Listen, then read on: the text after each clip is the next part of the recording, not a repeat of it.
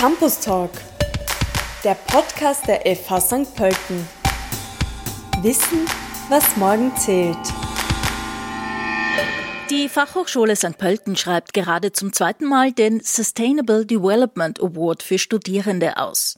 Für Konzepte rund um das Thema Nachhaltigkeit und die SDGs der UNO, die Nachhaltigkeitsziele, gibt es in fünf Kategorien jeweils 1000 Euro zu gewinnen. Gesponsert wird das vom Förderverein der Fachhochschule. Dessen Vorsitzender ist FH-Honorarprofessor Josef Bruckschlögel, ein Absolvent der Fachhochschule. Heute ist er Unternehmer in der Telekom-Branche und möchte bei den Studierenden das nachhaltige Denken fördern. Hallo Josef. Hallo Anna. Du bist zum zweiten Mal jetzt als Jurymitglied beim Sustainable Development Award der FH St. Pölten. Ähm, kannst du uns kurz schildern, wie sie dich gefragt haben? Hast du dich gefreut, dass sich da junge Menschen schon mit dem Thema auseinandersetzen? Ja, natürlich. Ähm, ich denke, das ist auch gerade im Kontext der Fachhochschule St. Pölten sehr wichtig, äh, nachdem wir doch Schlüsselthemen besetzen, ähm, wenn es um Nachhaltigkeit geht, im Sinn von Mobilität mit unseren Bahnmasterlehrgängen, wenn es darum geht, um Gesundheit und Soziales, aber durchaus auch äh, im Bereich der Medien. Und von dem her war es für mich natürlich eine große Freude und Ehre, äh, Jurymitglied zu sein. Ähm, ich freue mich auch sehr, dass wir mit dem Förderverein hier als Sponsoren tätig sein können. Und ich denke, ähm, dieser Award trifft äh, bis zu einem gewissen Grad den Nagel auf den Kopf. Und äh, vielleicht also aus meiner persönlichen Lehrtätigkeit an der Fachhochschule St. Pölten. Ich unterrichte Innovation und Business Development. Natürlich haben wir hier auch einen klaren Fokus, ähm, dass wir die Studenten schon in Richtung Nachhaltigkeit erziehen, wenn man das so sagen kann. Und ähm, zukünftige Führungskräfte mit einem entsprechenden Mindset auf den Markt schicken können. Von dem her, ja, trifft mich in vielerlei Hinsicht und ich bin sehr froh und äh, dass ich hier dabei sein darf. Und in meinen Vorlesungen, ja natürlich versuche ich ähm, das Thema Nachhaltigkeit ähm, zu stressen. Ähm, das Framework, äh, das ich mit meinen Studenten mache, ist im Wesentlichen das 10P-Modell ähm, für digitales Marketing und digitale Medien, das ich entwickelt habe. Und eins dieser Ps ist zum Beispiel Protection. Äh, Im Sinn von Kunden wollen heute wesentlich mehr geschützt sein. Das beginnt bei Privacy und whatever. Aber natürlich, und das sieht man ja an, an der Elektromobilität, an Carsharing, an allen möglichen Trending-Themen, dass äh, die Kunden schon Dinge kaufen wollen, die tatsächlich einen positiven Impact auf unsere Umwelt äh, und auf nachhaltiges Wirtschaften und nachhaltiges gesellschaftliches Zusammenleben haben. Ein anderes ähm, P in meinem 10P-Modell ist zum Beispiel ähm, Privacy and Permission. Äh, Im Sinn von Nachhaltigkeit ähm, sehen wir auch, äh, dass Kunden sensibler werden, wie mit ihren Daten umgegangen wird, ähm, welche Werbungen sie kriegen, ähm, wohin äh, Daten verkauft werden, ähm, bis hin zu Produktversprechen. Das heißt, wenn wir heute daran denken, wie gewirtschaftet wird, dann funktioniert der Approach, den wir früher gehabt haben, nicht mehr. Nehmen wir nur das Beispiel Social Impact Investing.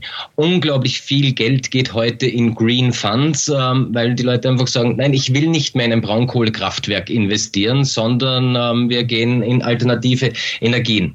Und um ein holistisches Bild bei Innovation und Business Development gemeinsam mit den Studenten zeichnen zu können, kann man sich dem Thema Nachhaltigkeit quasi nicht mehr erwehren, weil wir alle wissen, ähm, wir können das nicht auf ewig ähm, betreiben. Wir wissen alle, wir müssen äh, mit unseren Ressourcen, mit unseren Rohstoffen besser haushalten. Ist zum Beispiel auch in der Telekommunikation ein ganz ein wesentliches Thema.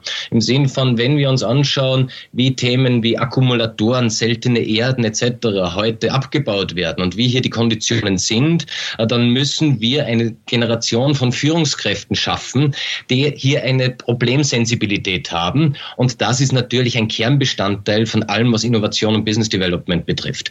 Und ich denke mal, äh, eins der, eine der größten Erfolgsgeschichten der letzten 20 Jahre, Tesla, basiert ja zu einem Gutteil darauf, dass Innovatoren gemerkt haben, okay, wir können nicht auf ewig mit Verbrennungsmotoren fahren und der Erfolg gibt recht. Und von dem her, ja, in meinen Vorlesungen und auch in meinem Umfeld am, am Studiengang ist das Thema Nachhaltigkeit von essentieller Bedeutung. Wichtig ist ein Generationenwechsel hin zu einer Generation, für die das selbstverständlich ist. In der Schule beginnt es mit der Friday for Future Bewegung und ich merke selbst auch bei Studierenden, die in etwa 20 Jahre jünger sind jetzt als ich, wenn sie hier das Studium beginnen, ähm, die wollen kein Auto mehr kaufen. Sie sagen, ich kann mit dem Zug, ich kann mit der U-Bahn fahren. Ähm, wie nimmst du das wahr, so diese Generation der Studierenden heute? Natürlich und Gott sei Dank sind heutige Studierende wesentlich sensibilisierter für das Thema als ich ein Kind der 70er Jahre. Äh, Im Sinn von A, das mediale Coverage von Nachhaltigkeit und Umweltbewusstsein etc. ist wesentlich mehr heute, als es äh, noch vor 30 Jahren war. Der Stand der Wissenschaft ist ähm, weiter. Ähm, Themen wie Social Media treiben das Thema.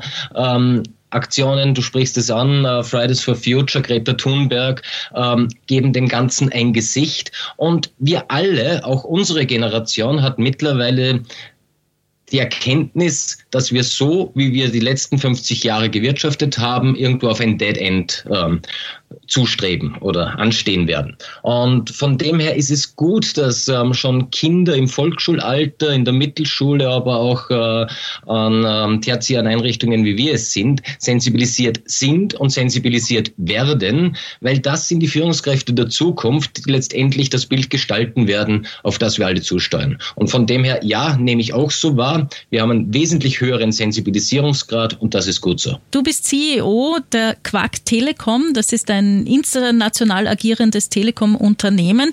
Was bedeuten die SDGs für dich? Kannst du vielleicht Praxisbeispiele aus deinem Unternehmen nennen? Also die SDGs sind für uns natürlich auch eine Guideline, äh, wie wir uns entwickeln wollen. Also die Agenda 2030 betrifft ja alle Unternehmen. Ähm, wir schauen uns wirklich Projekte an, wo wir unseren Beitrag leisten können. Das heißt, wir überprüfen ganz genau unsere Mobilitätskonzepte. Ähm, das geht vom Flugreisen über Autos, was kann man mit dem Zug Zug machen etc. Ähm, das Zweite, was wir sehen, ist, ähm, dass der Betrieb unserer IT-Infrastruktur äh, verschlingt einen Haufen Strom. Auf der einen Seite gehen wir hier in die Richtung alternative Energiequellen, was natürlich auf Zypern äh, prädestiniert ist äh, mit 300 ähm, Sonnentagen pro Jahr. Also hier fahren wir Solarkonzepte, haben auch Stromanbieter aktiv ausgewählt, gehen aber bis hin zur Infrastruktur, wo wir statt normaler PCs Thin Clients verwenden. Das hat für uns zwei Vorteile. Auf der einen Seite sind die Dinger günstiger und verbrauchen weniger Strom und weniger Hardware, weil eben alle Applikationen bei uns serverseitig laufen. Auf der anderen Seite sind wir nicht gezwungen, alle zwei Jahre unsere IT-Infrastruktur auszubauen äh, oder umzubauen, weil mit einem Thin Client es natürlich so ist, ähm, dass die Show serverseitig passiert und nicht ähm, am PC des Endnutzers. Und das heißt, heißt, und Nachhaltigkeit geht bei uns ähm, bis dorthin ähm, natürlich jetzt auch mit Corona eingeschränkt. Wir hatten zum Beispiel jahrelang statt Papierservietten auf der Toilette am Handtücher, weil wir einfach gesehen haben, hier passiert unglaublich viel Müll. Oder bei Essensverpackungen etc. Für, für Mitarbeiter. Und das sind Themen, wo man, glaube ich, sensibilisiert sein muss, die einzelnen Prozessabläufe sich anschauen. Und hier haben wir bei, bei Quark, wie gesagt, Mobilität, IT-Infrastruktur, Infrastruktur etc. Überall trifft uns das Thema Nachhaltigkeit. Du äh, bist größtenteils in Österreich gewesen, jetzt in der Pandemie. Dein Unternehmen hat den Sitz aber auf Zypern. Wie hat das funktioniert? Ist das vielleicht auch ein Zukunftsmodell, das sich jetzt so zufällig durch eine Pandemie herauskristallisiert hat, dass wir nicht mehr um die Welt fliegen müssen, um uns zu treffen für ein berufliches Meeting? Ich denke ja und nein. Auf der einen Seite haben wir gesehen, dass sich sehr viele betriebliche Abläufe auch über Videokonferenzen, Telefon, ähm, digitale Kommunikationskanäle lösen lassen. Auf der anderen Seite kristallisiert sich auch heraus, dass in manchen Bereichen der persönliche Kontakt sehr, sehr wichtig ist. Also gerade im Telekommunikationsumfeld ähm, ist es heute so, dass es äh, weltweit sechs bis acht äh, relevante Messen gibt äh, jedes Jahr, wo Wholesale Interconnections ausgemacht werden werden, wo Deals gemacht werden. Und so Dinge sind äh, digital natürlich schwer zu kompensieren. Auf der anderen Seite ähm, diese Sachen wie, ich fliege schnell für ein Mittagessen nach Frankfurt, ähm, weil es einfach bequem ist und ein netter Ausflug, ähm, da werden wir sicherlich wesentlich sensibilisierter sein. Das heißt, auf der einen Seite hat die Corona-Pandemie gezeigt, was alles möglich ist, wenn man die Dinge in den digitalen Raum stellt. Auf der anderen Seite sieht man auch, dass es gewisse Sachen gibt, die nicht so gut funktionieren. Aber ein wichtiger Punkt war, dass man im Zuge dieser Lockdowns, im Zuge dieser Reisebeschränkungen begonnen hat, darüber nachzudenken, was ist tatsächlich möglich und was ist nicht möglich. Und äh, wir sehen es zum Beispiel bei unseren ähm, Reisekosten, die natürlich drastisch gefallen sind. Und ähm, von dem her den, den, den Balance Sheet ein bisschen zu entlasten, indem man weniger Reisekosten ähm, hat, ist nicht nur ökologisch sinnvoll, sondern auch ökonomisch sinnvoll. Das heißt, ich denke, Nachhaltigkeit entsteht immer dort, wo man sieht, okay, ich kann etwas mh, hm, pragmatischer, einfacher, günstiger betreiben und habe keine operativen Effizienznachteile. Und ich denke, das kristallisiert sich momentan heraus, was muss sein und wie kann man das weglassen, was sich halt einfach über Jahrzehnte ähm, eingebürgert hat. Vielen Dank für das Interview, Josef Bruckschlögel. Vielen Dank.